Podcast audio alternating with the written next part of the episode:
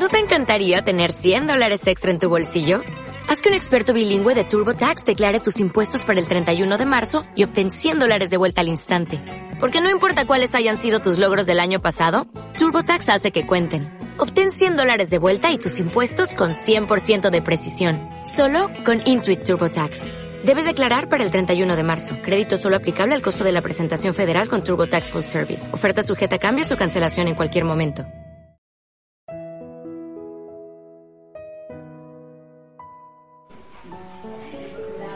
Empezamos en el nombre del Padre, del Hijo del Espíritu Santo. Amén. Yo lo voy a leer y ustedes lo siguen en, en su Biblia. Dice, oh Señor nuestro Dios, qué grande es tu nombre en toda la tierra y tu gloria por encima de los cielos. Hasta bocas de niños y lactantes recuerdan tu poder a tus contrarios y confunden a enemigos y rebeldes. Al ver tu cielo, obra de tus dedos, la luna y las estrellas que has fijado, ¿qué es el hombre para que te acuerdes de él? ¿Qué es el hijo de Adán para que cuides de él? Un poco inferior a un Dios lo hiciste, lo coronaste de gloria y esplendor. Has hecho que domine las obras de tus manos. Tú lo has puesto todo bajo sus pies, ovejas y bueyes por doquier, y también los animales silvestres, aves del cielo y peces del mar, y cuantos surcan las sendas del océano. Oh Señor, Dios nuestro, qué grande es tu nombre en toda la tierra. Gloria al Padre, al Hijo y al Espíritu Santo.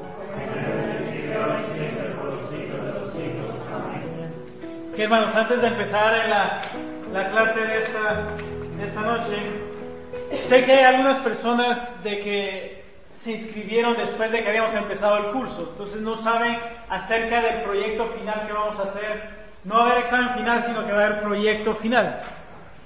El proyecto consiste en poner la historia de salvación de una forma creativa. A, a, varios de ustedes les di una cosita como esto, ¿verdad? Sí. Ah, qué bonito. Ya pintó el suyo. ¿Hay alguien que, que le haga falta?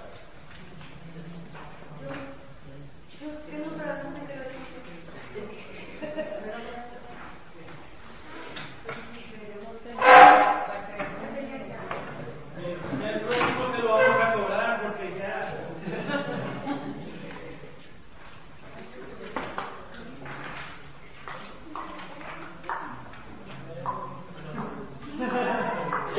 ¿Hay alguien más que le haga falta? Ok.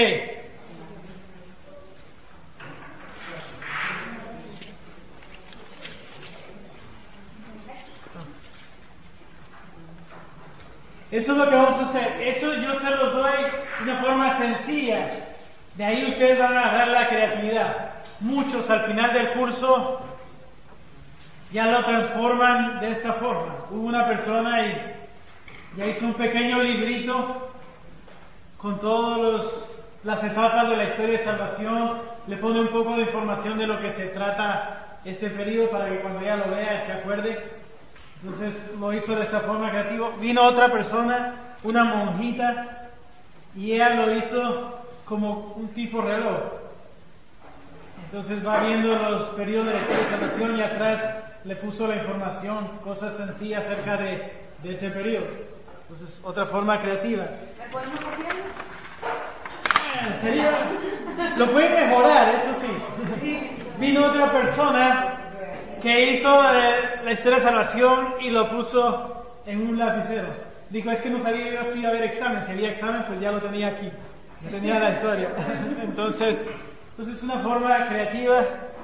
Vino otra persona, hizo como un, como un brazalete con los diferentes colores de la historia de salvación. Otra persona me mostró lo que iba a hacer el final, todavía no lo ha terminado, mostrando así los periodos de la historia de salvación como un tipo de escalera, algo así, ¿no? Yo creo que eso lo vio cuando, en los colores, cuando uno va a pintar una casa y de estas cosas, hay colores, ¿no? Entonces, de ahí yo creo que agarró la idea. Pero ve, son creativos. Otros, pues bueno, el que yo les di y lo colorearon, ya le pusieron plástico, entonces lo hicieron de esta forma. Al final ustedes van a ser creativos. Vino otra señora que hizo de esos mats que se ponen para la comida, esos que se ponen para el comedor, hizo ahí y ahí puso el estrella de salvación. Dice que le ha servido mucho en su familia, de que cuando se sientan a comer hablan un poco de lo que ellos tienen ahí en el, en el mat. Entonces, buena oportunidad. Otra persona hizo una de esas de cocinar donde tenía la historia de salvación. Entonces, como ustedes ven, pueden ser creativos. Al final, ustedes nos presentan el, el proyecto, ¿no? Pero no solo presentarlo aquí está y se acabó, sino que ustedes queremos ver si en realidad están entendiendo la historia de salvación. Ese es el propósito. Hoy, hermanos, nosotros entramos al tercer periodo. La semana pasada terminamos el segundo. En el primer periodo, arriba, donde dice los orígenes, encontramos cinco cosas importantes que queremos de que no se les olvide. Primero, donde dice los orígenes, lo primero que encontramos fue la creación del universo. Eso es lo primero con lo que empezamos. Nos dimos cuenta que la creación Dios la hizo de una forma ordenada, que no fue al azar. Muchos dicen, pues Dios nada más puso las cosas y como caeran, nada que ver. Nos dimos cuenta que la creación es de una forma ordenada. Sabemos de que la creación Dios lo hizo todo por amor. Entonces el primer punto que encontramos aquí en los orígenes es la creación. El segundo punto, los primeros seres humanos en el mundo, Adán y Eva. Ahí, aquí conocimos a Adán y Eva. Conocimos de que estos hombres fueron creados a imagen y semejanza de Dios, como todos nosotros. Que cayeron en pecado que hubo una consecuencia de ese pecado, pero que Dios hizo una promesa. ¿Alguien se acuerda de la promesa que Dios le hizo aquí a Adán y a Eva? ¿Alguien se acuerda qué le prometió Dios a Adán y a Eva? Casi, casi, casi. La salvación. Muy bien. ¿Cómo que, ¿Cuáles fueron las palabras de Dios para ellos? ¿Alguien se acuerda? ¿Cuáles fueron las palabras que Dios utilizó? ¿Ah? Hay un momento donde Dios dialoga con, con el demonio y le dice, pondré enemistad entre ti y la mujer entre su descendencia y tu descendencia. Ahí nos dimos cuenta de que iban a haber dos descendencias, ¿no? No descendencia de reptiles y de seres humanos, no. Descendencia de los que iban a estar en contra de Dios y los que iban a estar a favor de Dios. Y también dice algo ahí bien clave, ¿se acuerdan? ¿Qué va a pasar con el fruto de la mujer? Lo, exacto, que lo iba a destruir. Desde ahí es donde empieza la historia de salvación. Antes no. Desde ahí sí. De ahí viene Dios con el plan para salvarnos. Y dice que vamos a ir en busca de ese fruto que va a destruir con el mal. Ahí empieza la historia de salvación. Entonces lo que estamos viviendo aquí es buscando ese fruto que va a venir y va a destruir al mal. Y va a restaurar al ser humano a su estado original. Entonces ahí encontramos eso. Entonces encontramos primer punto en los orígenes encontramos la creación del universo, Adán y Eva, y encontramos hablar acerca de Caín, Abel y Seth. Muchas veces nosotros solo conocemos a Caín y Abel, pero hay otro, otro personaje ahí, que es Seth. En ese pasaje bíblico encontramos la diferencia de ofrendas. ¿Cuál fue la diferencia de ofrendas de Caín con la de Abel? ¿Cuál fue el problema ahí? ¿Qué era lo que ofrecía Caín? Exacto. Caín, uno de los frutos, es decir, cualquier cosa, ¿no? Cualquier cosa. Mientras que Abel, ¿qué era lo que ofrecía? Lo mejor. ¿no? En este caso, que eran los primeros animales que, que él tenía, lo mejor, eso era lo que ofrecía, ¿no? Aquí nos damos cuenta que la muerte física empieza. Antes no habían muerto físicamente, espiritualmente ya Adán y Eva habían muerto, pero físicamente todavía no habían muerto hasta en este pasaje de Caín y Abel. Y después vemos el linaje de Seth, que los que sí adoraban al verdadero Dios. Entonces, en los orígenes vamos a encontrar la creación del universo, Adán y Eva, Caín y Abel y Seth, y de ahí también encontramos a Noé, el hombre justo, ¿no? Cuarto. Sí. Noé, el hombre justo. Ya la tierra estaba pervertida. ¿Se acuerdan qué pasó? Porque es que la tierra estaba tan llena de maldad. ¿Se acuerdan que hubo dos lineajes? Sí, antes del diluvio. ¿Por qué Dios mandó el diluvio? ¿Se acuerdan que habían dos lineajes? Y aquí los pusimos. Los de Caín y los de Seth. Exacto. Hay un momento donde la palabra de Dios dice que los hijos de Dios ven que las, que las hijas de los hombres eran hermosas y, y toman las que les gustaba. No una ni dos, sino que las que les gustaba. Ya se imaginan que uno agarrara las que les gustaba, las que les gustaba, ¿no? Ese fue el problema. Entonces se mezclaron eso, esos dos lineajes. Entonces el mundo estaba corrompido. Entonces viene y había un hombre justo. Y ese hombre era Noé. El linaje era el linaje de Caín y sus, sus hijos. Nos dimos cuenta que los hijos de, de Caín, el número séptimo era Lamec. El número siete es un nombre, es un número simbólico que significa perfección. En este caso, si era de los malos, el número 7 era el perfecto de los malos, el malo de los malos. Que él fue el primero que tuvo no una mujer, sino que dos mujeres. Y él utilizaba a los hombres como objetos. Si lo miraban mal, pues le, los mataba o lo que fuera, ¿no? Entonces ya la maldad había sido muy mala. Y había crecido mucho, ¿no? Él fue el que dijo que si, si Caín fue, eh, si Caín fue prometido que se le vengara por su muerte siete veces, a mí va a ser 70 Exacto. Está malo. Exacto. Es eso. Entonces, y vemos que la, la descendencia de, de Seth eran los que empezaron a, a, adorar a Dios, ¿no? Entonces, pero hubo un momento donde esos dos se mezclaron y de ahí viene lo que ahora conocemos como el diluvio, ¿no? Nos hablan de un arca, el arca de la salvación. Aquí empieza una nueva creación. Entonces, en los orígenes encontramos la creación, Adán y Eva, Caín y Abel, Noé el diluvio. Y antes de entrar al primer patriarca, hay una historia ahí de los de, los de la descendencia de un hijo de Noé, y es la torre de Babel. Entonces sabemos de que el pecado grave continúa. Aunque pudieron matar a los malos, pero la maldad continúa. Y la humanidad se dividió aún más. Entonces, esos son los cinco puntos que encontramos en esta parte donde dice los orígenes. Cinco puntos. Creación, Adán y Eva, Caín, Abel y Set, Noé y la Torre de Babel. Terminamos con este periodo y entramos en el siguiente periodo, que son los patriarcas. De ahí es donde encontramos Abraham, Página 55 de su libro este, del libro azul.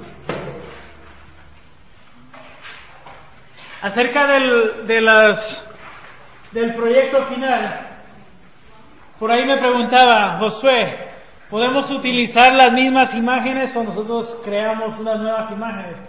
Como que no les gustó las que tenemos ahí. sí, no, pueden utilizar ustedes sus propias imágenes, que tengan relación al, al, al periodo que estamos hablando. Entonces pueden ser creativos. Ok, página 55 es donde hablamos, empezamos el siguiente periodo, que son los patriarcas. El primero es Abraham. Bueno, el primer nombre de Abraham era Abraham. ¿Qué significa? Ahí dice, Padre exaltado. Y después Dios le cambia el nombre Página 55. Ahí donde dice el llamado de Abraham, nuestro padre en la fe. Entonces, primer, su nombre era Abraham, padre exaltado. Sabemos de que era para, para muchos este nombre era un nombre de burla, porque padre exaltado y sin hijos, ¿no? Viene Dios, le dice, mira Abraham, te voy a cambiar el nombre, ya no te vas a llamar Abraham. Y él dice, bueno, gracias Señor, por lo menos me vas a quitar ese gran peso encima. Dice, sí, ya no te vas a llamar Padre exaltado, sino que te, vas a llamar Padre dirigente de muchos. Dice, no, mejor déjame el que tenía, porque si con este tenía problemas, con ese otro más, ¿no? Entonces, pero bueno, viene Dios y le hace tres promesas. ¿Se acuerdan cuáles son las promesas? ¿Qué le promete primero? Tierra. Sí, una descendencia, un reino, un reinado. Y la bendición a todas las naciones. En la página 56 hay algunas preguntas y ahora las vamos a leer. La primera pregunta dice, ¿por qué Dios escogió a Abraham y no a otra persona?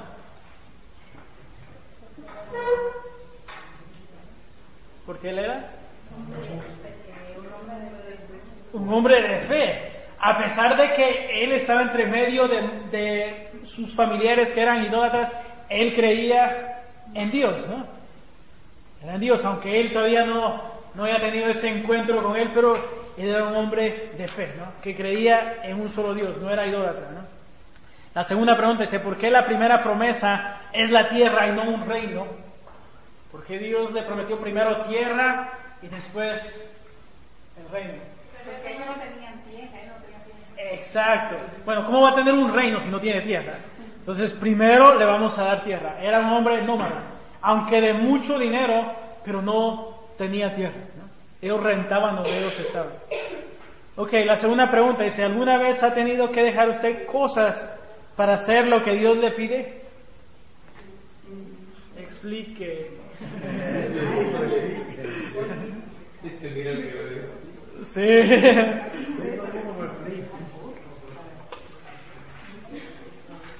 ¿Cuándo usted ha tenido que dejar algo para hacer lo que Dios le pide? Yo una noche tuve que, me llamó una amiga que se sentía mal, se sentía sola. Entonces yo ya estaba por acostarme a las once y media de la noche y, yo dije, bueno Señor, tengo que ir porque tengo que darle buenos consejos, tengo que hablarle de ti, solamente tú eres quien puede dar la felicidad.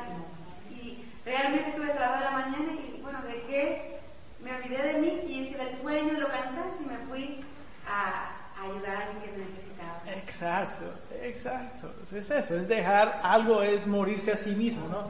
Para hacer algo. Muchas gracias. Muy bien, pregunta número cuatro. Dice, ¿por qué elevó Dios las tres promesas al nivel de una alianza? Primero Él las prometió y después Él las elevó a alianza. ¿Por qué? Si lo que Dios promete, Dios lo cumple. Esa es la clave. Él lo hizo no por Dios, Dios lo hizo no por él mismo, sino que por Abraham, para hablar su propio idioma, para decirle, mira, ok, si no crees en mi palabra, pues en la alianza, para él la alianza, Abraham era lo, lo más sagrado. Y que Dios le hiciera la alianza para él era de que seguro que Dios lo iba a cumplir. Entonces por eso Dios que elevó las tres promesas a alianza. De todas maneras, Dios lo que promete lo cumple. Lo único que para ayudar a Abraham a que fuera creciendo en la fe, pues lo elevó a alianza.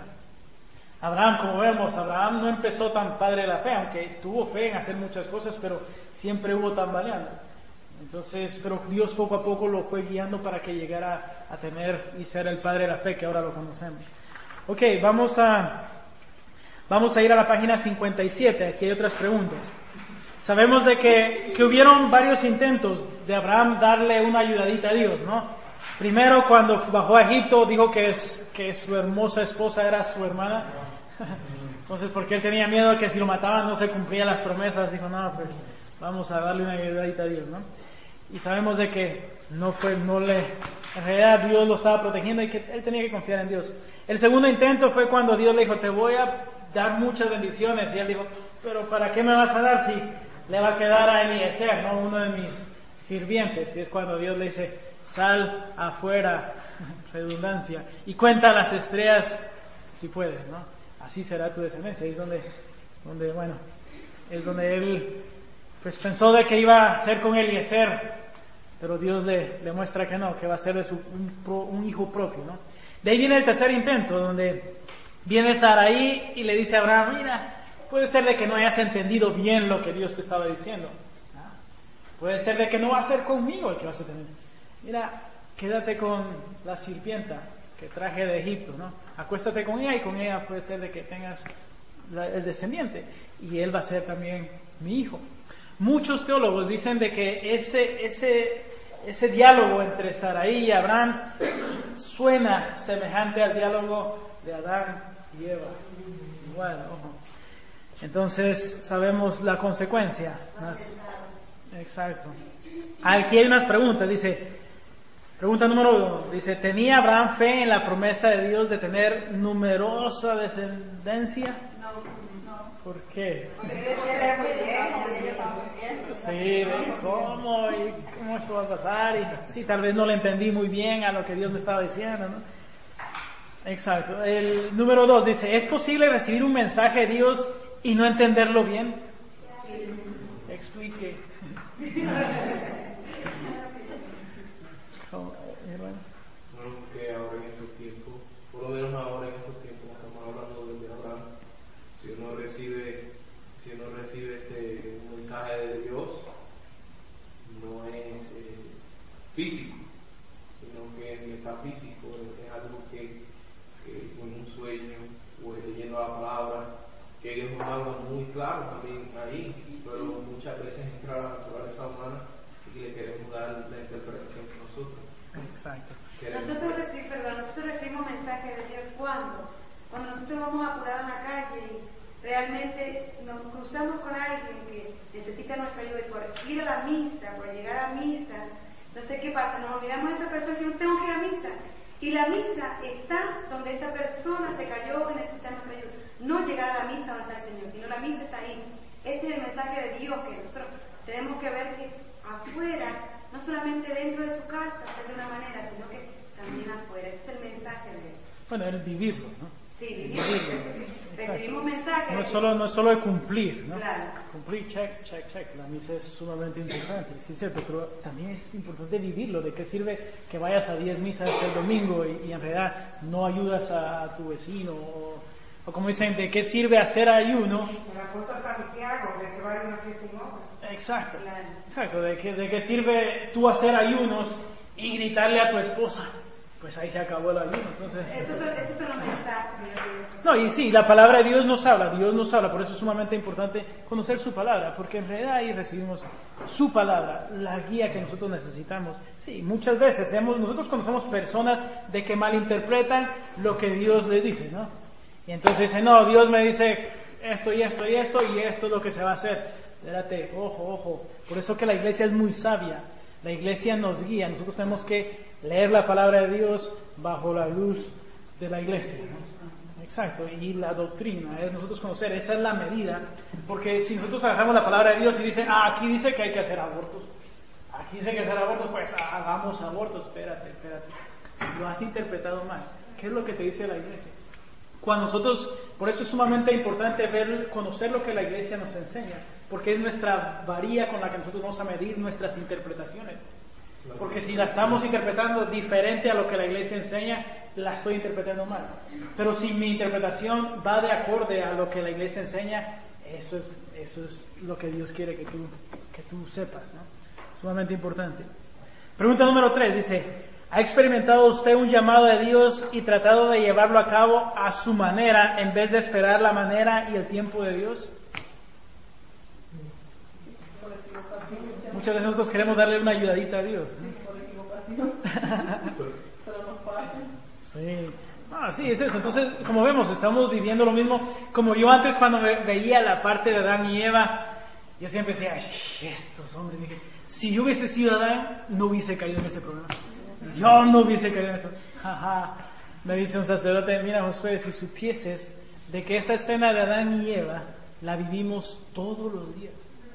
Todos los días tenemos la decisión de hacer la voluntad de Dios o no. Entonces estamos viviendo esa vida. Me di cuenta que hubiera caído antes que Adán, ¿no? Pero bueno, el- vamos a la página 59 y me estoy robando más tiempo de lo Me estoy robando tu tiempo, mi hermano. El, en la página arriba, arriba donde dice actividades, nos dicen escriba las similitudes entre, lo, entre Isaac y Jesús. Si tuviéramos que escribir algunos, porque sabemos de que Isaac era un prototipo, una sombra de lo que iba a venir a ser el verdadero Hijo de Dios, ¿no? Entonces, algo que ustedes lo vean que tiene de similitud. Primero, exacto. Era un hijo único. Sí. Cargó su propio madero. Cargó su propia madera para el sacrificio. Y que Dios que lo iban a matar, y ya esa vez lo iban a matar, se quedó tranquilo. Exacto, que nunca dijo, refunfió de que no, pues yo me bajo lo que fuera, ¿no? Hay un momento en la cruz, ahora voy a contigo. Hay un momento en la cruz, bueno, cuando Jesús está en la cruz y le dicen, bájate, si eres Dios, pues bájate. Y, y entonces yo antes decía, sí, hombre, Señor, si te hubieras bajado, tantos hubieran creído. Y, él, y leí un, un, libro muy hermoso donde dice Jesús, él se hubiera podido bajar, él es Dios. Pero él no se bajó porque él no vino a salvarse él, él vino a salvarte a ti. Por eso que él se quedó ahí. Porque él para salvarse él sí se hubiera salvado. Pero él no vino a salvarse. Él vino a salvarte a ti. Por eso que no se bajó. Pero sí cierto. ¿Ah, otra? El, eh, el mismo camino que ellos tomaron hacia, hacia el sacrificio que, que Abraham y Isaac es el mismo camino al Calvario, la misma montaña donde, donde se ofreció el holocausto de Abraham, es la misma montaña donde muere Jesús. Sí, es, bueno, es una montaña que tiene como tres pedazos la montaña. Entonces, donde fue el sacrificio de, de Isaac, es la misma montaña, lo único que donde fue el sacrificio es donde hicieron el templo. Y vamos a hablar más adelante. Y el otro pedazo de la montaña es donde está el, de la calavera, el Golgotha, y ahí fue donde Jesucristo fue. Pero sí, subieron a la, a la montaña. Ese es otro punto clave. Muchas gracias, hermano. ¿Algo más?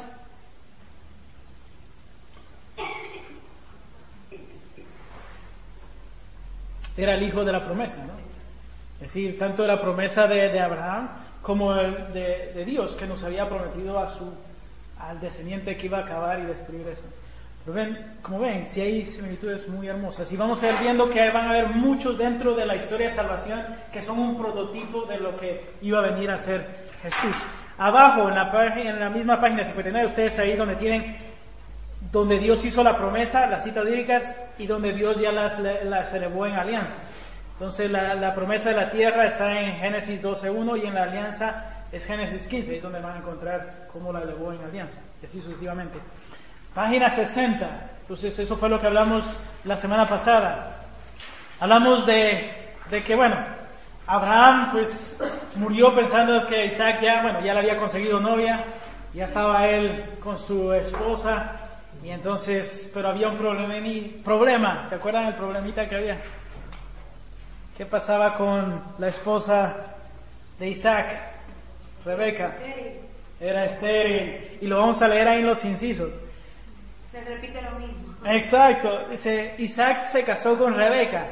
Rebeca estuvo estéril por 20 años antes de tener gemelos. No, pues ya Dios la bendijo no con uno, sino que con dos, ¿no? Esaú y Jacob. El nombre de Jacob, ¿qué significa? Engañar. Engañar o suplantar. Qué nombrecito, ¿no? Ok, dice, Esaú y Jacob eran muy diferentes en apariencias y gustos. El mayor, Esaú, le gustaba cazar y era el favorito de su padre. El menor, Jacob, le gustaba ocuparse en las, en las cosas de la casa y era el favorito de su madre. Había mucha rivalidad entre ellos dos. Dos veces el menor engañó al mayor. ¿Se acuerdan cómo fue el engaño?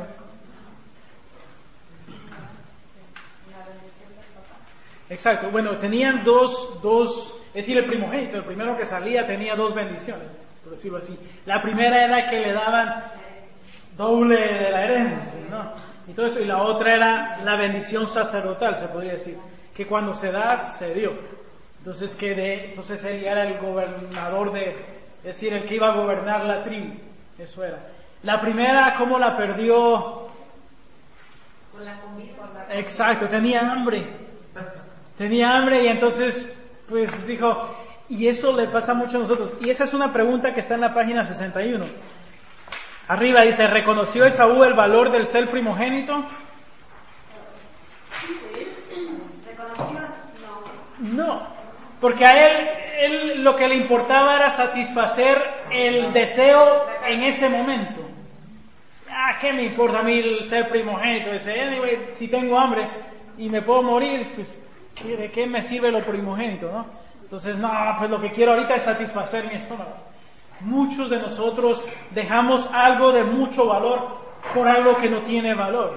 Muchas veces nosotros, los que estamos casados, dejamos el matrimonio por, por una mujer de que en realidad no tiene tanto valor como mi familia. Entonces muchas veces nosotros dejamos algo de mucho valor por algo que en realidad no tiene valor y nos va a dar mucho problema. Entonces eso fue lo que pasó con Esaú. Él prefirió en ese momento llenarse y lo peor es de que al rato ya tenía hambre. Eso es lo triste, ¿no? Dice, ¿reconoció Jacob el valor del primogénito? Sí. este hombre sabía el valor. Exacto, ¿no? Eh, dice, ¿valora usted cosas de este mundo más que las cosas y bendiciones de Dios? Bueno, muchas veces sí, ¿no? Muchas veces valoramos muchas otras cosas más que, que las cosas de Dios. La siguiente es más, más profunda, habla del mismo tema. Dice, ¿qué tan importantes son para usted los sacramentos y la vida de santidad en comparación a las novelas, los deportes, las fiestas mundanas, ir de compras, etcétera? Entonces, ¿qué importancia es? Estás dejando, estás haciendo igual que Saúl, que estás dejando cosas de mucho valor por cosas que real no tienen tanto valor, ¿no? Entonces son cosas para nosotros meditar. Y abajo es una actividad muy bonita, pero el tiempo me, me no lo vamos a poder hacer, pero si ustedes lo tienen, tienen oportunidad, háganlo. Nos dice el pecado, entonces es engañar, robar, hacer trampa, mentir, creer en las supersticiones. Dice, ¿cómo eso me afecta a mí? ¿Y cómo le afecta a los demás? Porque nuestro pecado no me afecta solo a mí, sino que le afecta a todo mi entorno. Exacto, es como yo siempre decía, tiene una piedra en el agua no afecta solo donde cae, sino que tiene un efecto, el ripple effect que llaman, ¿no? Afecta a los demás. Eso es lo mismo que sucedió con Abraham por haberse acostado con la sirvienta nació Ismael y de él vienen los musulmanes y todos los demás, ¿no? Entonces vemos de que el pecado de uno afecta a todos. Vamos a ir al, en la página 62 del mismo libro. Sabemos de que Jacob engañó a su padre en la oscuridad de su visión. ¿Ya saben dónde estoy?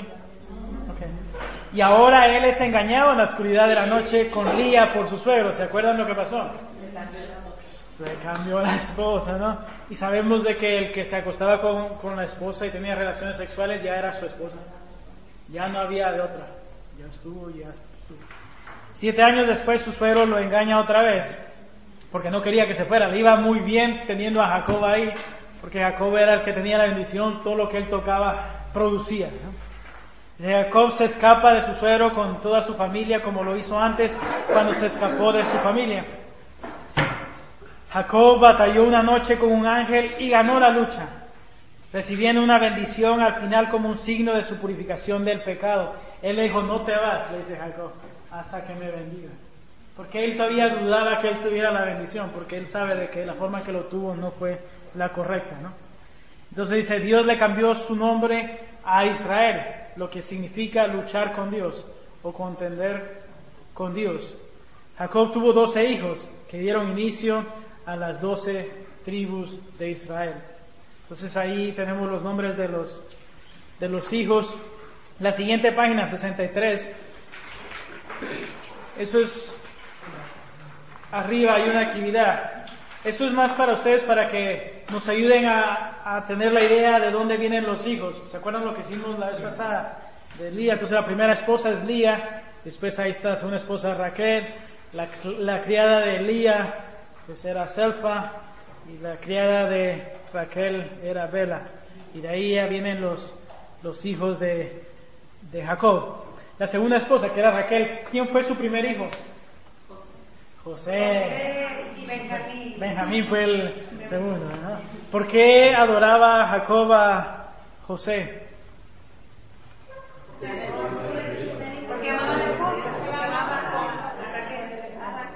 Exacto. Vamos a leer los incisos que están ahí de, José. Página 63, ahí dice José. José era el hijo preferido de Jacob. Esto causó envidia entre sus hermanos que decidieron venderlo como esclavo a los egipcios. José empezó un largo viaje de prueba durante un periodo de 20 años y más. Pero él tenía a Dios en su corazón y resistió todos los obstáculos que se le presentaron. En cada lugar que estuvo brilló, porque el Señor estaba con él y hacía prosperar cuanto emprendía, hasta salvar a muchos de la hambruna. Fue entonces que los hermanos de José se presentaron ante él, sin haberlo reconocido, para comprarle trigo. José los perdonó y los invitó a que fueran por su papá Jacob y sus familiares para quedarse en Gosen, tierra de Egipto. Eso fue lo último que, que vimos la vez pasada. Entonces, con eso terminamos en la parte de los patriarcas. También con eso terminamos el primer libro de la Biblia, que es Génesis. Termina muy triste porque termina de que el pueblo que ya va creciendo y nos vamos a dar cuenta cuántos eran los que ya estaban, ya no estaban en la tierra prometida, ya estaban en una tierra extranjera. Y así termina el primer libro de la Biblia, ellos estando en tierra extranjera. Entonces ahí es donde empezamos con...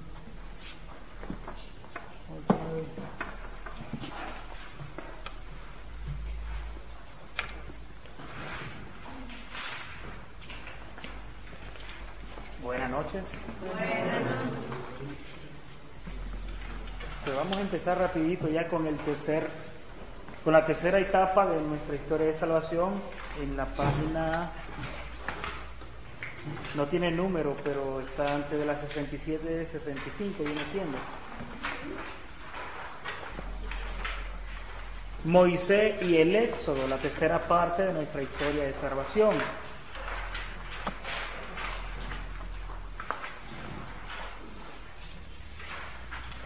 Y vamos inmediatamente al primer capítulo del segundo libro de la Sagrada Escritura, el Éxodo, primer capítulo. El éxodo, la palabra éxodo es una palabra griega que significa paso. Precisamente, qué coincidencia más hermosa. Hoy ya comenzamos a vivir la cuaresma, a vivir precisamente este tiempo de liberación, paso, paso de la esclavitud a la libertad. Eso es lo que vamos a ver en este libro del Éxodo, en esta tercera etapa de nuestra historia de salvación. Y vamos a ir rapidito ya en el comenzar, pues, en el capítulo 1, versículo 5. ¿Todos tienen ya, están todos en el Éxodo? Primer capítulo, verso 5. Capítulo 1, verso 5. Y dice así, los descendientes de Jacob eran 70 personas. José estaba ya en Egipto. Luego murió José y todos sus hermanos y toda aquella generación. Estamos hablando, ¿se acuerdan cuando José nos estuvo hablando la semana pasada? Lo que sucedió con José y por gracias a la sabiduría de José de interpretar los sueños del faraón, ellos, la comunidad de Egipto, todo el pueblo de Egipto y también la familia de José, pues fueron beneficiados de aquella interpretación de José y todos se beneficiaron pues y regresaron a, mejor dicho, se fueron a vivir a Egipto. Y aquí ya tenemos un, un, detalle que toda la familia de José se fue a vivir en Egipto. Dice en el verso 7, pero los israelitas eran fecundos y se propagaban, se multiplicaban y hacían muy fuertes y llenaban el país. Estamos hablando que en el verso 5 dice que ya se murió toda aquella, la familia de José, José, su padre y todos sus hermanos, este, este tiempo estamos hablando que ya han pasado más de 350, casi 400 años. Y ya en el verso 7 vemos lo que está sucediendo con los israelitas, el pueblo hebreo.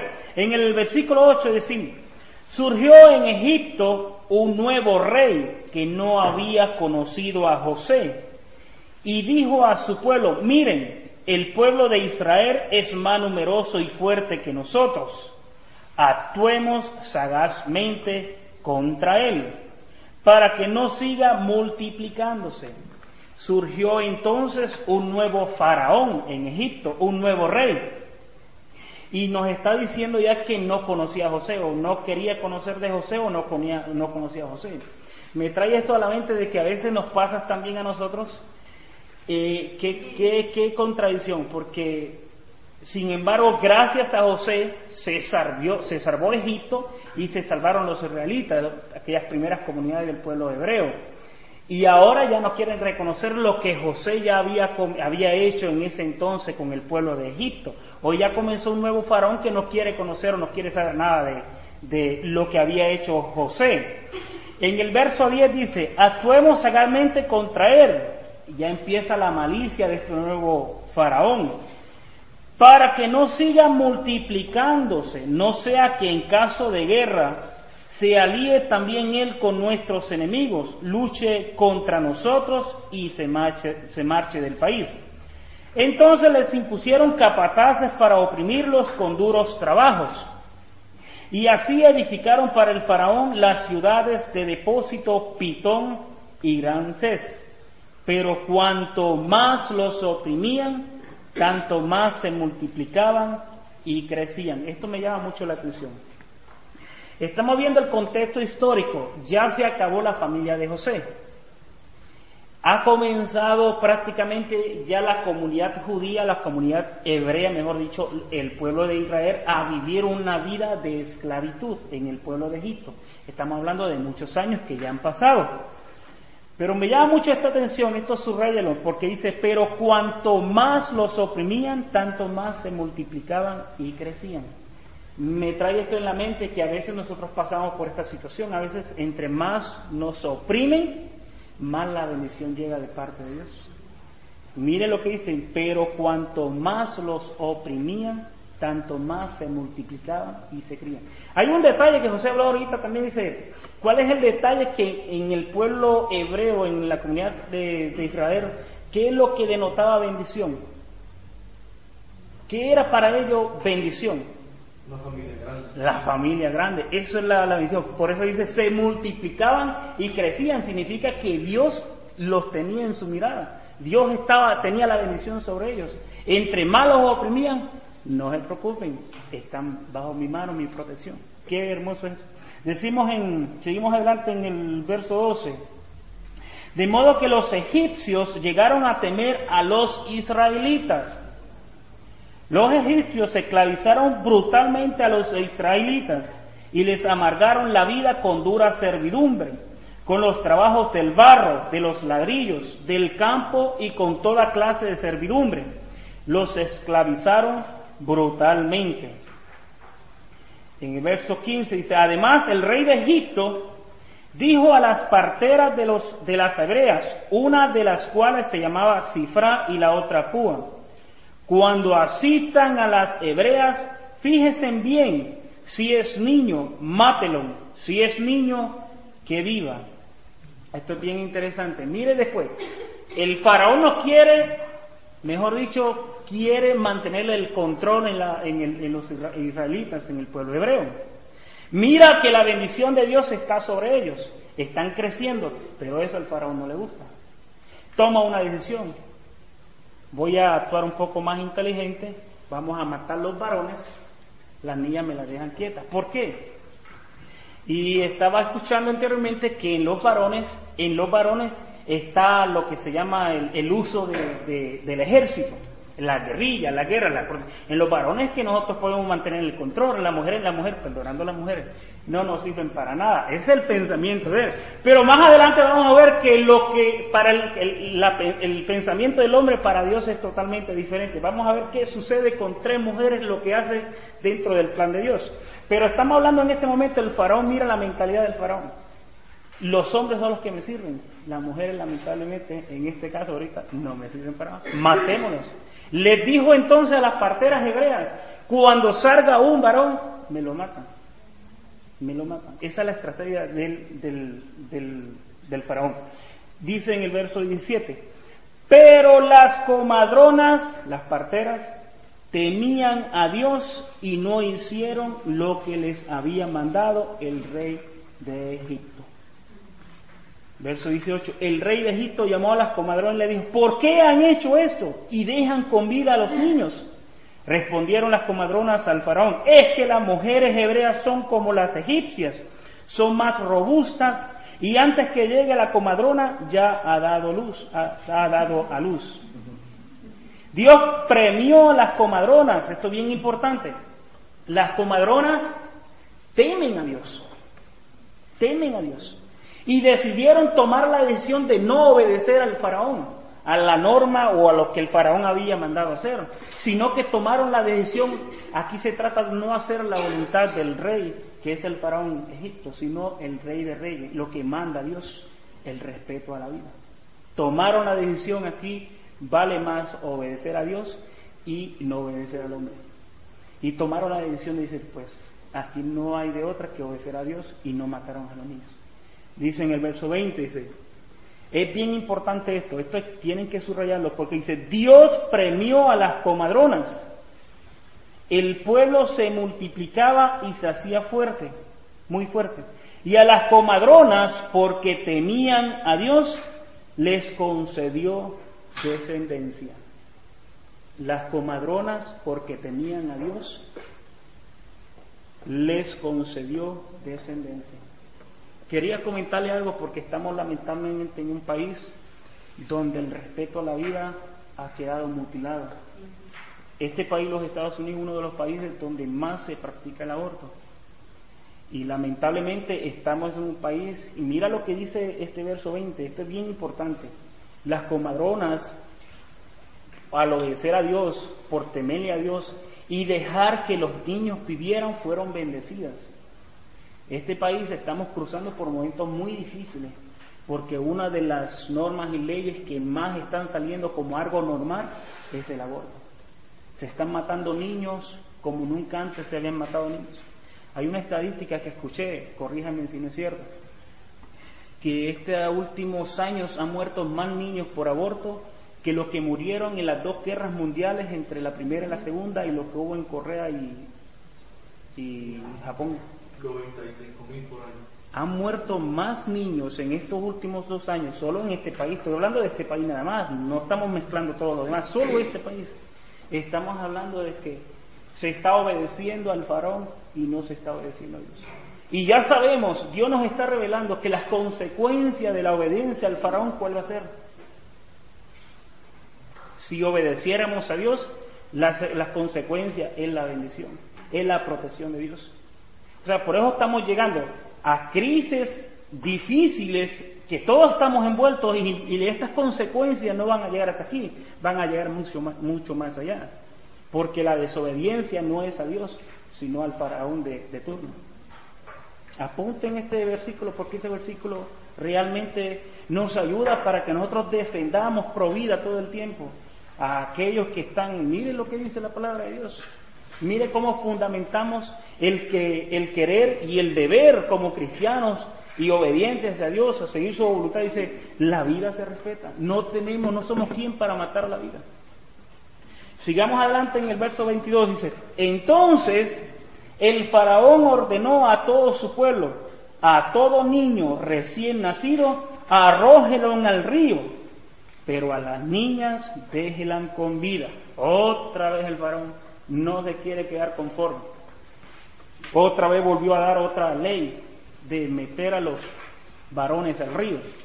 Y me llama la atención porque ya dos veces en el versículo 16 aparece y a las niñas las dejan vivas. Luego en el versículo 22, pero a la niña déjelan con vida. Vamos a ver por qué. En el capítulo 2, vamos a leer los puntos, vamos a ir a la página.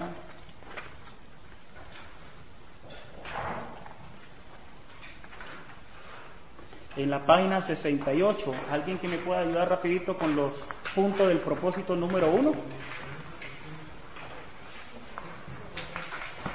página 58. Sí, sí eh, 68, perdón, 68, estamos.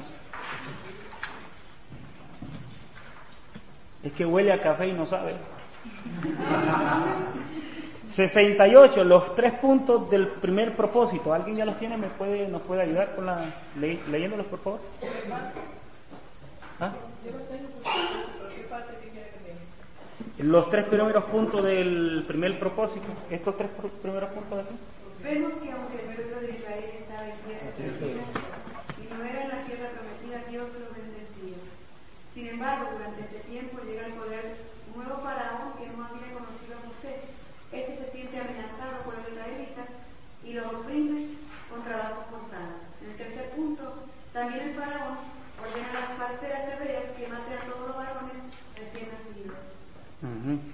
Eh, entramos, ya estamos viendo, es bueno tener el, el contexto histórico de lo que está sucediendo. Hemos comenzado una nueva etapa, una nueva etapa donde el pueblo de Israel, aquel pueblo Israel que Dios ya había comenzado a hacer con la persona de Abraham, ya empieza a vivir una nueva experiencia de esclavitud. Está- están sometidos bajo el faraón, el faraón los tiene oprimidos, están esclavizados.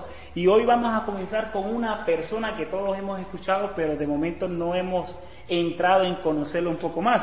En el capítulo 2 entramos con el nacimiento y juventud de Moisés.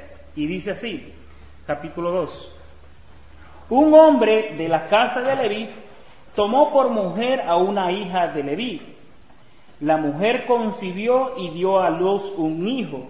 Y viendo que era hermoso, lo tuvo escondido durante tres meses. No pudiéndolo, no pudiendo concederlo por más tiempo, tomó una cestilla de papiro, la emba- embadumó con betún y pez, metió en ella al niño y la puso entre los juncos a la orilla del río. La hermana del niño se apostó a lo lejos para ver lo que pasaba. Aquí estamos hablando de eh, comenzó el nacimiento de Moisés, tomando en cuenta de que el faraón mandó a tirar a los niños al río, que a matarlos otra vez, pero por el cariño que sintió la madre, la mamá de Moisés de no hacerlo eso porque consideró que era hermoso, no lo hizo, pero no lo podía mantener más tiempo. En los tres meses de nacido lo puso en el, en el río y vamos a ver qué sucede. En el versículo 4 dice, en el 5, perdón. Entonces la hija del faraón, miren esto, la hija del faraón, estamos hablando que el faraón manda a matarlos, sin embargo ya tenemos en acción la hija del faraón, como Dios, me encanta una frase que está en el mismo libro, en la página 59 dice, cómo Dios escribe recto en líneas torcidas. Qué, hermoso eso, cómo, mira el plan de Dios. Entonces la hija del faraón bajó a bañarse en el río, mientras sus doncellas se paseaban por la orilla del río. Ella divisó la cestilla entre los juncos y vio una criada para que la y envió una criada para que la recogiera. Al abrirla, vio que era un niño que lloraba. Se compadeció de él y exclamó: "Es un niño de los hebreos." Yo creo que esto lo de la canastilla Aquí vamos, habemos de varios países. Yo creo que todos los países esto lo usa, lo de la Moisés. ¿Todos le decimos Moisés o no? Moisés de aquí viene esa canastilla de Moisés. De esta historia viene de Moisés. Bien interesante. Y en todos lados, yo creo que en todos los países se llama Moisés, ¿verdad que? En todos lados. Mira qué unidad. Bueno, ya, vemos que ya entra en acción importante. Mira, a mí me llama mucho la atención porque, sin embargo, el faraón es el que está queriendo como deshacer el plan de Dios, pero Dios utiliza estas ganas del faraón de deshacer su plan y empieza a hacer su propio plan. Utiliza tres mujeres. ¿Se acuerdan que les dije, mientras que para el faraón las mujeres no contaban, pero para Dios sí? Mira lo que Dios está haciendo en esta trama de este capítulo 2. Él utiliza tres mujeres, la hermana de Moisés, a su mamá y utiliza la hija del faraón para Dios hacer su plan. Mira que Dios, cómo Dios utiliza las cosas, cómo Dios trabaja. Mientras que para nosotros los hombres creemos que la tenemos ganadita y todo. No, Dios ya tiene la mirada para él, ya sabe qué es lo que le está haciendo. Mira lo que logra hacer con esto. Seguimos leyendo en el verso 7. Entonces, la hermana del niño dijo a la hija del faraón, ¿quieres que vaya y llame a una nodriza hebrea para que te críe el niño? Vete, le dijo. Le contestó la hija del faraón. Fue pues la joven y llamó a la madre del niño. Y la hija del faraón, del faraón le dijo, toma este niño y críamelo, que yo te pagaré. Tomó la, la mujer al niño y lo crió. Cuando creció el muchacho se lo llevó a la hija del faraón, que lo adoptó y le llamó Moisés, diciendo, del agua lo he sacado. Palabra de Dios. Increíble esta historia de Moisés. Del agua lo ha sacado, así se llama, eso, significa la palabra Moisés, sacar, sacar del agua. A mí me llama mucho la atención. Eh, en otro lado vamos a ver por qué también eh, reconocen a la persona de Moisés, porque Moisés ya vemos y conocemos quien lo, lo el primeros tiempos de su vida lo cría su propia madre, pero ya después lo educan en, el palacio del faraón, en Egipto, y le dan todas las comodidades. Estamos hablando, es parte de la familia. Pero sin embargo, me llama la atención por qué la, hija del faraón, cuando encontró la canastilla, encontró a Moisés, dijo, esa frase dice, es niño hebreo. ¿Qué pudo haberlo identificado como un niño hebreo? La manta que llevaba, Posiblemente. Hay otras personas, a mí me llama mucho la atención, otras personas, teólogos, estudiosos, exégetas, que una de las posibilidades de haberlo identificado como hebreo fue la circuncisión. La circuncisión. ¿Y qué nos identifica a nosotros como cristianos? ¿Qué tenemos exteriormente que nos dicen, hey, este es de Jesús, este es hijo de Jesús, este es hermano de Jesús, este es hijo de Dios? la circuncisión fue, prácticamente unos dicen que fue la circuncisión, otros dicen por otros detalles, pero qué interesante. ¿Qué nos identifica a nosotros como cristianos?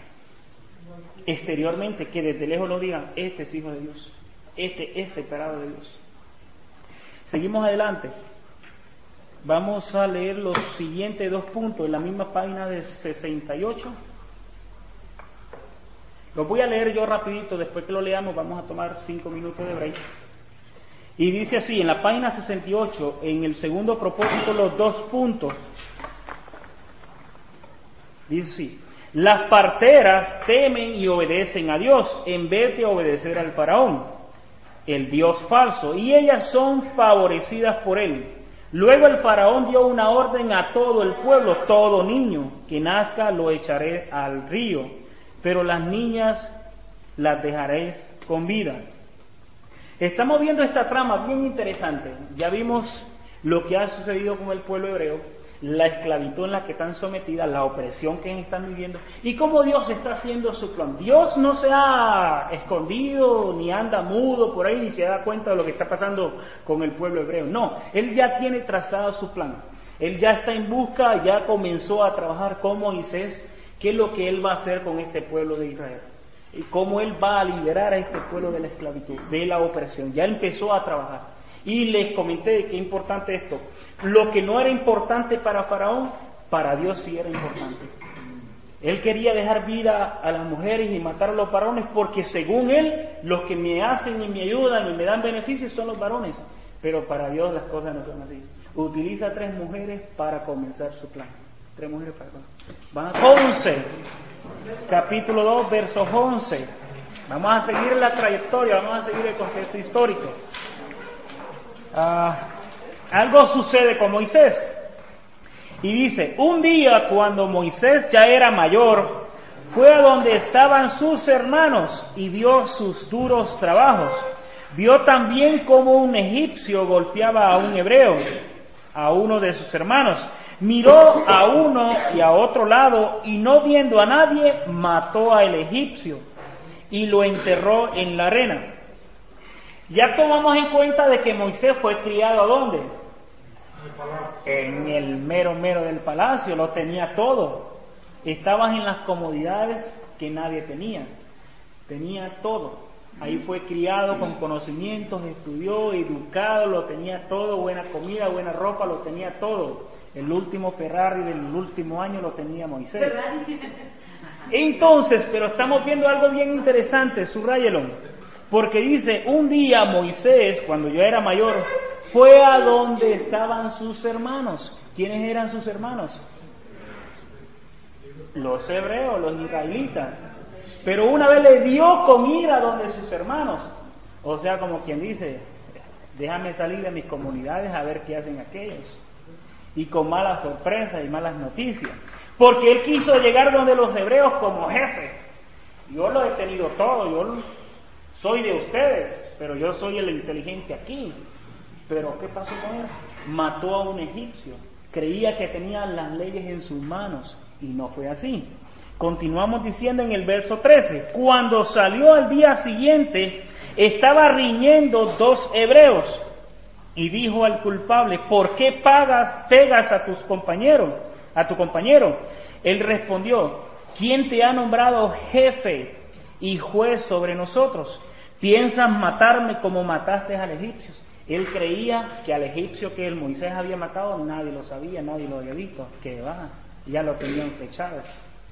Y entonces le está diciendo, bueno, supuestamente iba a defender a uno de sus, de sus hermanos. ¿Y qué va? Le salieron en cara. ¿Qué me vas a matar como mataste a aquel? Y ya viene una trama diferente para Moisés. Continuamos leyendo. Moisés tuvo miedo en el mismo verso 14, segunda parte. Pues se dijo, ciertamente la cosa se sabe. Cuando el faraón se enteró de lo sucedido, buscó a Moisés para matarlo Moisés huyó de la presencia del faraón y se detuvo en el país de Madián, donde se sentó junto al pozo. Josué le dijo la semana pasada, ¿quiénes más se sentaron en el pozo a buscar qué? Mujer. Pasó con varios personajes ya anteriormente. Y aquí le toca a Moisés. Dice en el verso 16, el sacerdote de Madián tenía siete hijas ya nos dimos cuenta que las hijas para un sacerdote o, un personaje de estos como Jetro, tener hijas y no varones no era bendición. Y tenía siete hijas. Dios como que no lo había visto desde que nació. Dice más adelante, verso 17, pero vieron unos, en el 16, perdón, dice, tenía sacerdote de Madián tenía siete hijas, que fueron a sacar agua y llenar los abrevaderos para dar de beber al ganado de su padre. En verso 17, pero vinieron unos pastores y las echaron. Entonces Moisés se alzó las y las defendió y abrevó su ganado. Ellas volvieron a casa de su padre y él les preguntó, ¿por qué han vuelto hoy tan pronto? Respondieron, un egipcio nos ha librado de las manos de los pastores, además nos ha sacado agua y ha abrevado al ganado. Preguntó entonces a sus hijas, ¿dónde está ese hombre? ¿Cómo lo han dejado ir? ¿Dónde está ese hombre? Invítelo a comer. Moisés aceptó morar con aquel hombre y él le dio a su hija Séfora. Ella dio a luz un hijo y Moisés lo llamó Gersón, pues dijo, forastero soy en tierra extraña. Mire qué interesante. Estamos hablando de que ya Moisés, primero que no, tiró el flechazo en el pozo a su mujer, a Séfora. Pero lo más que me da risa a mí, por eso dice la Sagrada, eh, la Sagrada Escritura también tiene su humor, porque dice Jetro, que es el, el, que va a ser suegro de Moisés, le dice, ¿y por qué han llegado tan temprano? Le dice las hijas, no, es que encontramos un egipcio que nos ayudó. ¿Por qué? ¿Qué sucede? que las mujeres cuando se iban, iban al pozo a buscar agua, cuando iban, llegaban tarde, por eso se, sorprendió Jetro, ¿por qué? Porque dice, ¿por qué llegan tan temprano? Significa que ellas eran las últimas en sacar agua, no las dejaban sacar agua. Y esta vez llegaron temprano. Y dice, no, un egipcio no yo, ¿y dónde está ese guaperro? Tráemelo para acá, que no quiero conocer. Solo tenía hija nada más, no tenía varón. No tenía quien le ayudara a labrar la tierra. No tenía quien le ayudara en sus quehaceres. Como hombre necesitaba, tráigame ese hombre. Bueno, llegó Moisés. Vamos a leer los puntos en la página 69. Página 69. Los tres, los tres puntitos de arriba del propósito número uno. ¿Alguien que me pueda ayudar rapidito? El punto número uno. El nombre Moisés, el nombre Moisés significa sacar, porque Moisés fue sacado del río Nilo por la hija de Faraón. El segundo punto, su misión en el futuro consistía en sacar el pueblo de Israel de la opresión de la esclavitud Libertadora se crió de la forma menos pensada, en el palacio con el faraón que quiere acabar con el pueblo de Israel. ¿Sigue leyendo los otros tres puntos del segundo propósito? Moisés, aunque vivía en el palacio, nunca perdió su identidad, mientras que los israelitas ya la estaban, ya estaban perdiendo. Segundo punto, la defensa de uno de sus hermanos israelitas ocasionó su huida de Egipto. El tercer punto, Moisés llega al Usted casi vive como un pastor hasta recibir el llamado de Dios. Esto es bien importante. Eh, ahí en el primer punto dice algo clave sobre Moisés. A pesar de que Moisés vivió en el mero, en la mera casa del faraón, vivió en todas sus comodidades, pero algo muy importante, a pesar de vivir en las comodidades que él vivió, no asimiló el estilo de vida de aquella cultura, que eran idólatras, tenía muchos dioses menos al verdadero y el que tenían que tener, que era Dios. Moisés no fue igual a ellos en ese sentido. Tomó todo, utilizó todo, se aprovechó de todo, pero no utilizó, o no, mejor dicho, no se acercó a aquello que no era, no era para él. Siempre mantuvo la visión, o mejor dicho, la mirada en Dios por la educación que le había dado su mamá, que, que era hebrea, y no solo eso, y él tenía en su conciencia ya que Dios tenía algo preparado para él. Y seguimos leyendo en el capítulo 3. Vamos a ver qué pasa con Moisés. Empezamos una nueva trama con Moisés. En el capítulo 3, verso 1 dice, Moisés pastoreaba el rebaño de su suegro Jetro, sacerdote de Madián tras su mando con el rebaño por el desierto, llegó hasta Horeb, la montaña de Dios. Allí se le apareció el ángel de Yahvé en llama de fuego, en medio de una zarza. Moisés vio que la zarza ardía, pero no se consumía. Dijo pues Moisés, voy a acercarme para ver este extraño caso. ¿Por qué no se consume la zarza? Esto es bien importante. Dos cosas bien importantes vamos a señalar aquí. La zarza, ¿qué es la zarza? Hay muchas versiones, pero una de las versiones es, la zarza es como una planta. Yo estuve buscando en el internet exactamente por qué ese tipo de planta coge fuego. Resulta que esa planta solo se da en esa parte del Sinaí, Ore, en la montaña de Ore o el Sinaí, es lo mismo. Solo se da ahí. ¿Cuánto, ¿Hay boricuas aquí puertorriqueños? Ah, yo también. Nosotros tenemos algo que nos identifica como puertorriqueños que se llama el coquí. Y el coquí no se da en ningún otro lugar. No, no crece, se muere si lo llevan a otro lugar. Esta zarza bien extraño solo se da en ese lugar, en el monte del Sinaí. Y es una zarza, una planta que sustrae como un gas.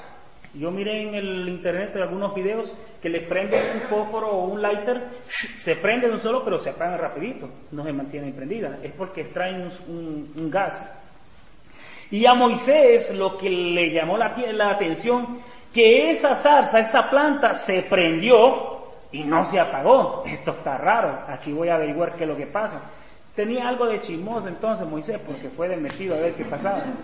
Entonces estamos hablando de que ya Moisés ya tenía la, la, la, visión y ¿por qué esta zarza no se apaga? Si lo normalmente se prendían con un rayo, primero que nada por el calor, y con el rayo las prendía pero se apagaban rapidito. Esta zarza no se apagaba. Este fuego no se apagaba. Algo bien interesante que quiero compartir con ustedes que nos enseña Dios también en esto. No solamente aquí, pasó con Abraham y va a pasar con muchos personajes en esta nuestra historia de salvación. El lugar de encuentro con Dios es la montaña. Pero ¿qué es la montaña para nosotros hoy? Nosotros estamos viviendo en un, en un ¿cómo se llama? En, en una área metropolitana donde lo que existe es el ruido, es la bulla, el, tantas cosas que nos distraen de Dios, que no logramos escuchar su voz. Sin embargo, Moisés, que era, ¿qué, qué profesión era la de Moisés? Pastor y oveja. Y Dios le va a cambiar la profesión más adelante. Pastor y oveja. Él iba pastoreando sus ovejas hasta la montaña. ¿Y qué, qué es lo que podía hacer?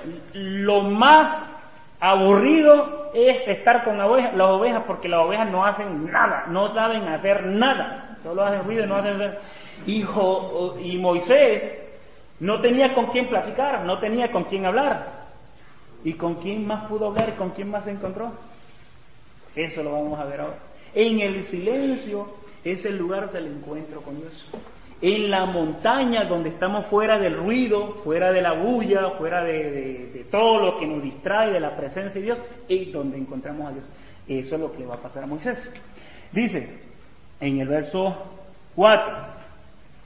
Cuando Yahvé vio que Moisés se acercaba para mirar, lo llamó en medio de la zarza, Moisés, Moisés. Él respondió, aquí estoy.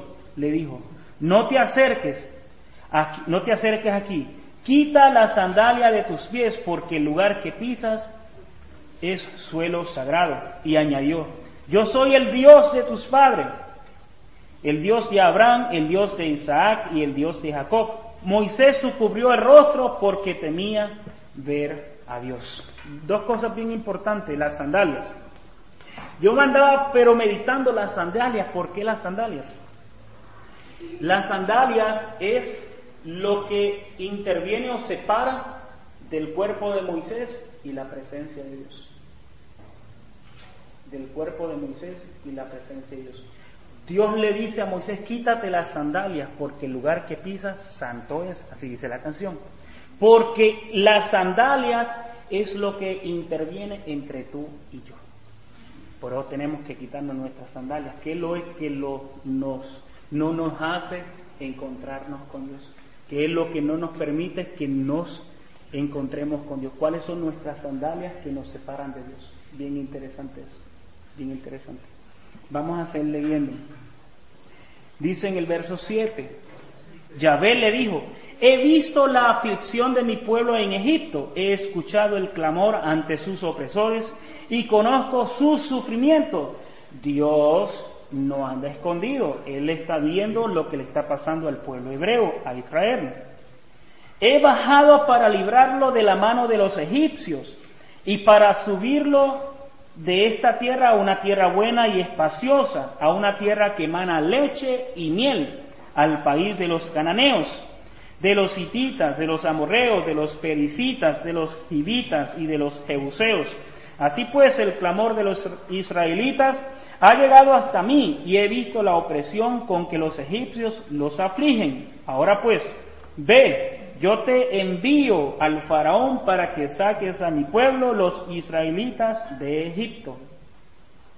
Moisés dijo a Dios, versos 11, ¿quién soy yo para ir al faraón y sacar de Egipto a los israelitas?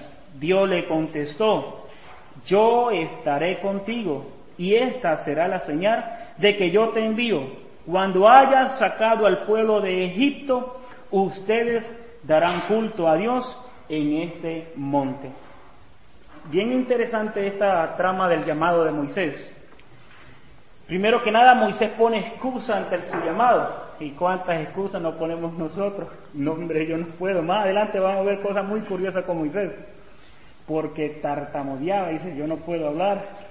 Me acuerda a un compañero, amigo del lugar donde yo vivo, él vive aquí en Newark. Inclusive él pasa eh, predicando, pasa... De la diócesis de Newark, cuando él habla con usted, él tartamudea. Para decirte cuatro o cinco palabras necesita unos cinco o diez minutos para decir las cuatro o cinco palabras. Pero cuando Dios lo pone a predicar, no tartamudea, pero ni una sola palabra. Es increíble. Y todavía lo tiene. Él tartamudea. Él hablando con ustedes se queda. Hasta hay que pegarle un poquito para atrás para que suelte las palabras. Pero cuando se pone al frente, hay que mandarlo a callar. Bueno, esto es bien importante, me gustaría que lo, subrayaran en el verso 12. Yo estaré contigo. Yo estaré contigo. Y dice más adelante, y esta será la señal. Cuando haya sacado al pueblo de Egipto, ustedes darán culto a Dios en este monte. Quería detenerme ahí un momentito, porque esto es bien importante. Dios no sacaba al pueblo de Israel, a los hebreos de Egipto, pues están esclavizados, venga, yo los voy a sacar, vengan para acá y acá van a ser libres. No. Dios lo que quería era que el pueblo hebreo traspasara el trabajo que estaban haciendo para el faraón, lo traspasaran para Dios. Lo que estaban haciendo, ¿se acuerdan? Yo no sé si, bueno, algunos están aquí de la clase anterior, ¿Qué significa liturgia? La palabra liturgia significa eso es trabajo público, obra público. Trabajo que uno se hace, el obrar público, eso significa la liturgia. El trabajo que estaba haciendo el pueblo de Israel, el pueblo de, hebreo, lo estaba haciendo para eh, el, faraón.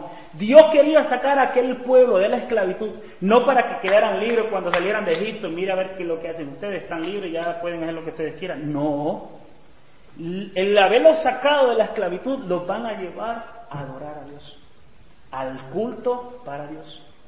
Y eso me lleva a reflexionar a mí, cuando Dios me saca y te saca de nuestras propias esclavitudes, de nuestras vidas de pecado, no nos saca, como quien dice, hay muchas personas que hacen eso. Dios te pido que me saque de este problema. Dios te saca del problema.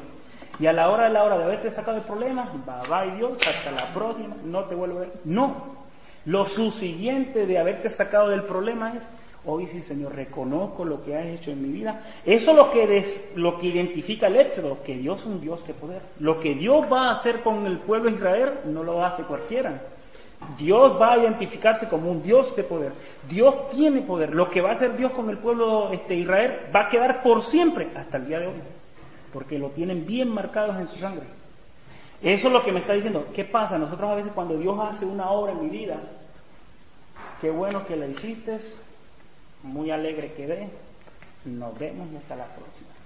No, ahora la consecuencia de Dios haberte sacado, haberme sacado del problema en mi vida, Hoy reconozco lo que tú has hecho en mi vida. Hoy desde aquí en adelante mi vida es para darte culto a, ti. Para yo someter mi vida a ti. Eso es lo que nos está enseñando ese versículo. Que Dios no saca al pueblo de Israel solo por sacarlo. No, por un propósito importante. Y eso es lo que vamos a ver más adelante. Dice, vamos a leer los puntos de la página 70. Rapidito. Ahí en la parte de arriba, en la vida de Moisés, está dividida en tres partes principales. Hay un esquema que lo tenemos en la página 70 arriba. La primera etapa de la vida de Moisés, 40 años en el palacio con todo lo mejor en sus manos, ya eso lo vimos. Se criaba como un egipcio, pero sabía que era un judío, ya lo vimos. Que aunque él había sido criado con el faraón eh, como egipcio, pero su mente, su interior era un hebreo. La segunda etapa de Moisés, 40 años exiliados. ¿Por qué exiliado Moisés? ¿Qué pasó con Moisés? ¿A quién mató? A un egipcio y tuvo que salir huyendo. De aquí me voy porque no me matan.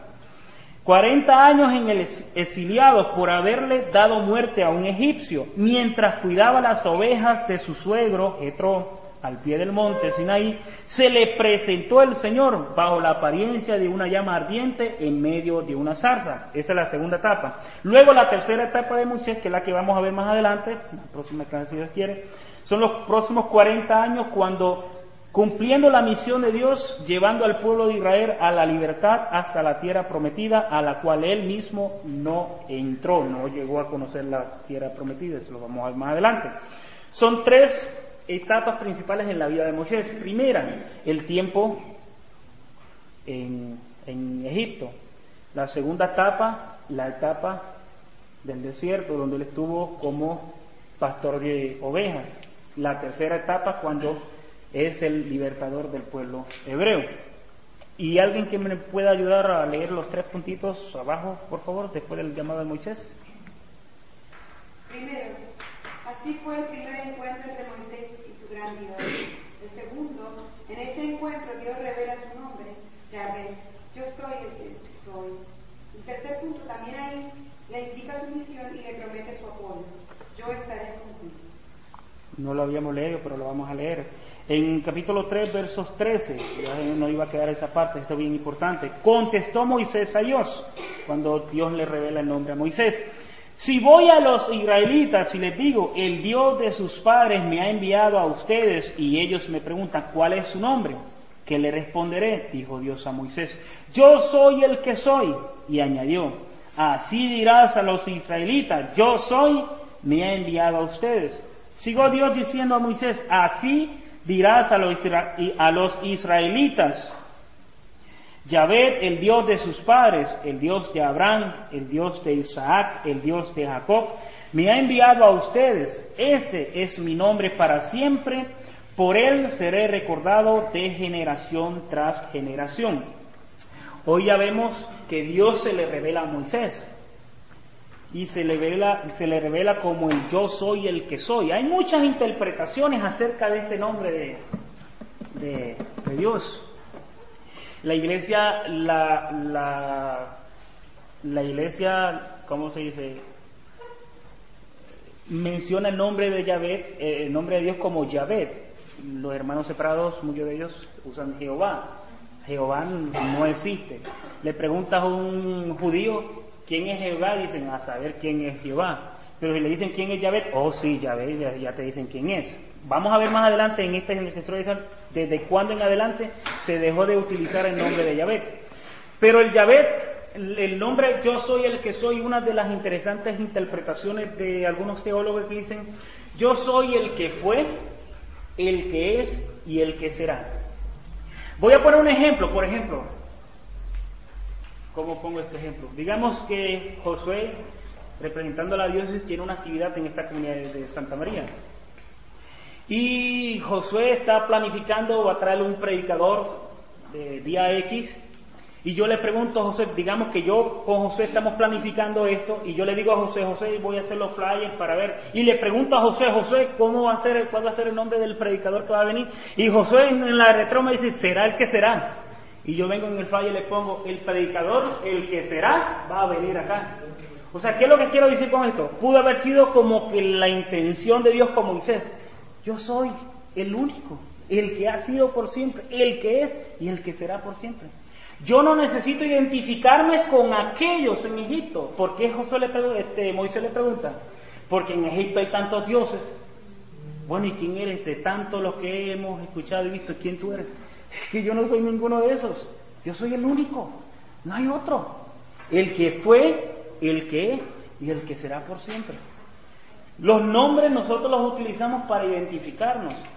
Dios se tiene que identificar con otro. Si es el único, no necesita identificarse con nadie.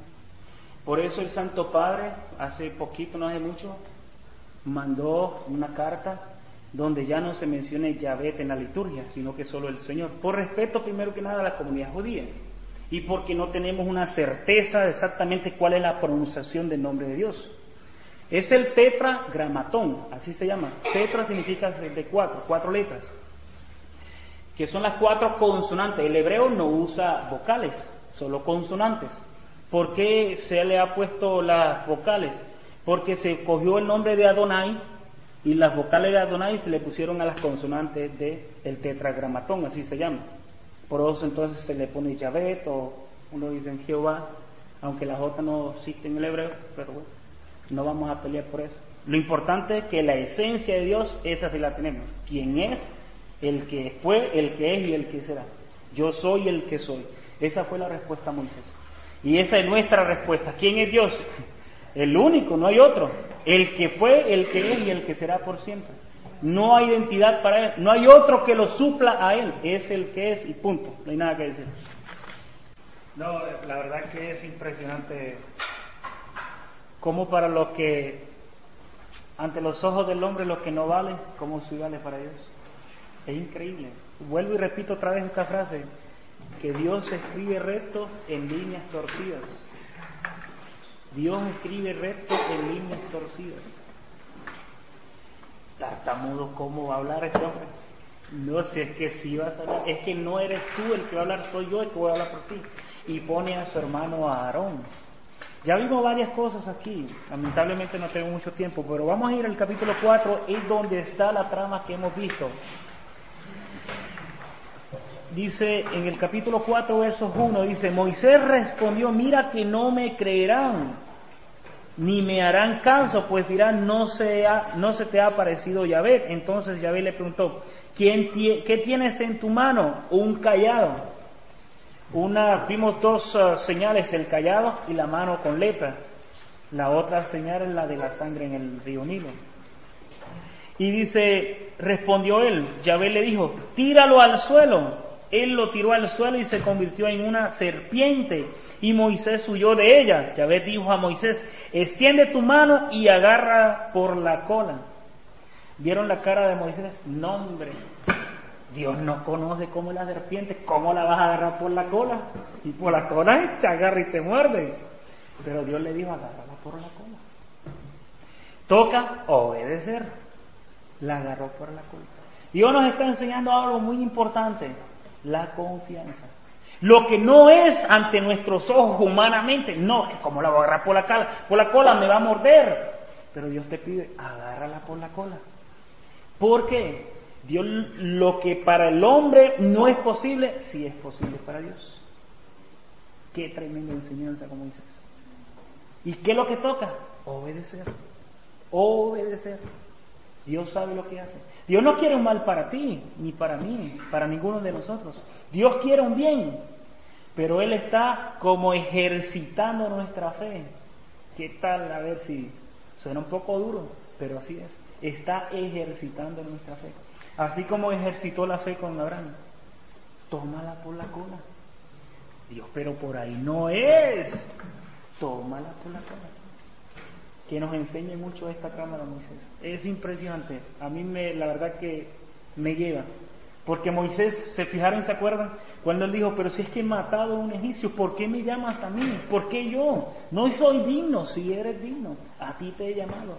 Independientemente de tus pecados, de tu miseria, a ti te he llamado. Independientemente. Dos cosas miramos aquí, el callado.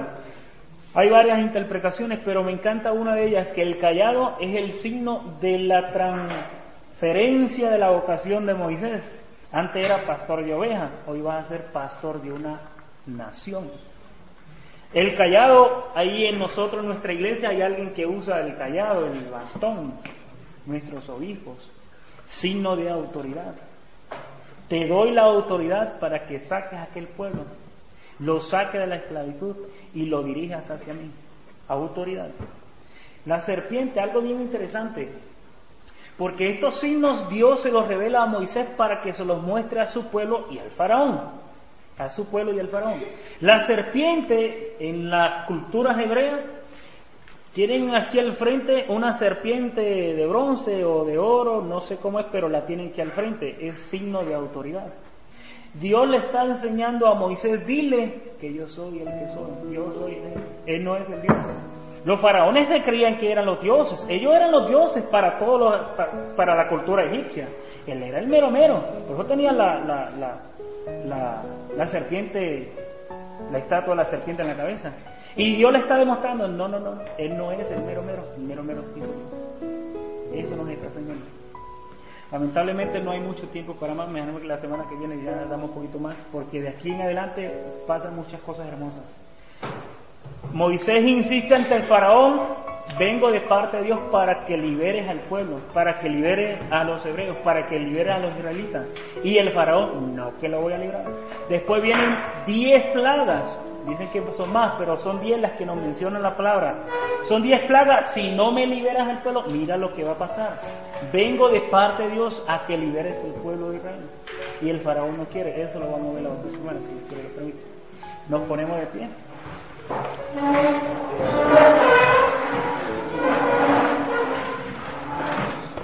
En el nombre del Padre, del Hijo y del Espíritu Santo. Amén. Padre nuestro que estás en el cielo, santificado sea tu nombre. Venga a nosotros tu reino. Hágase tu voluntad en la tierra como en el cielo. Danos hoy nuestro pan de cada día. Perdona nuestras ofensas como también nosotros perdonamos a los que nos ofenden. No nos dejes caer en la tentación y líbranos del mal. Amén. Dios te salve María, llena eres de gracia, el Señor es contigo, bendita tú eres entre todas las mujeres y bendito es el fruto de tu vientre Jesús. Santa María, Madre de Dios, ruega por nosotros los pecadores, ahora y en la hora de nuestra muerte. Amén.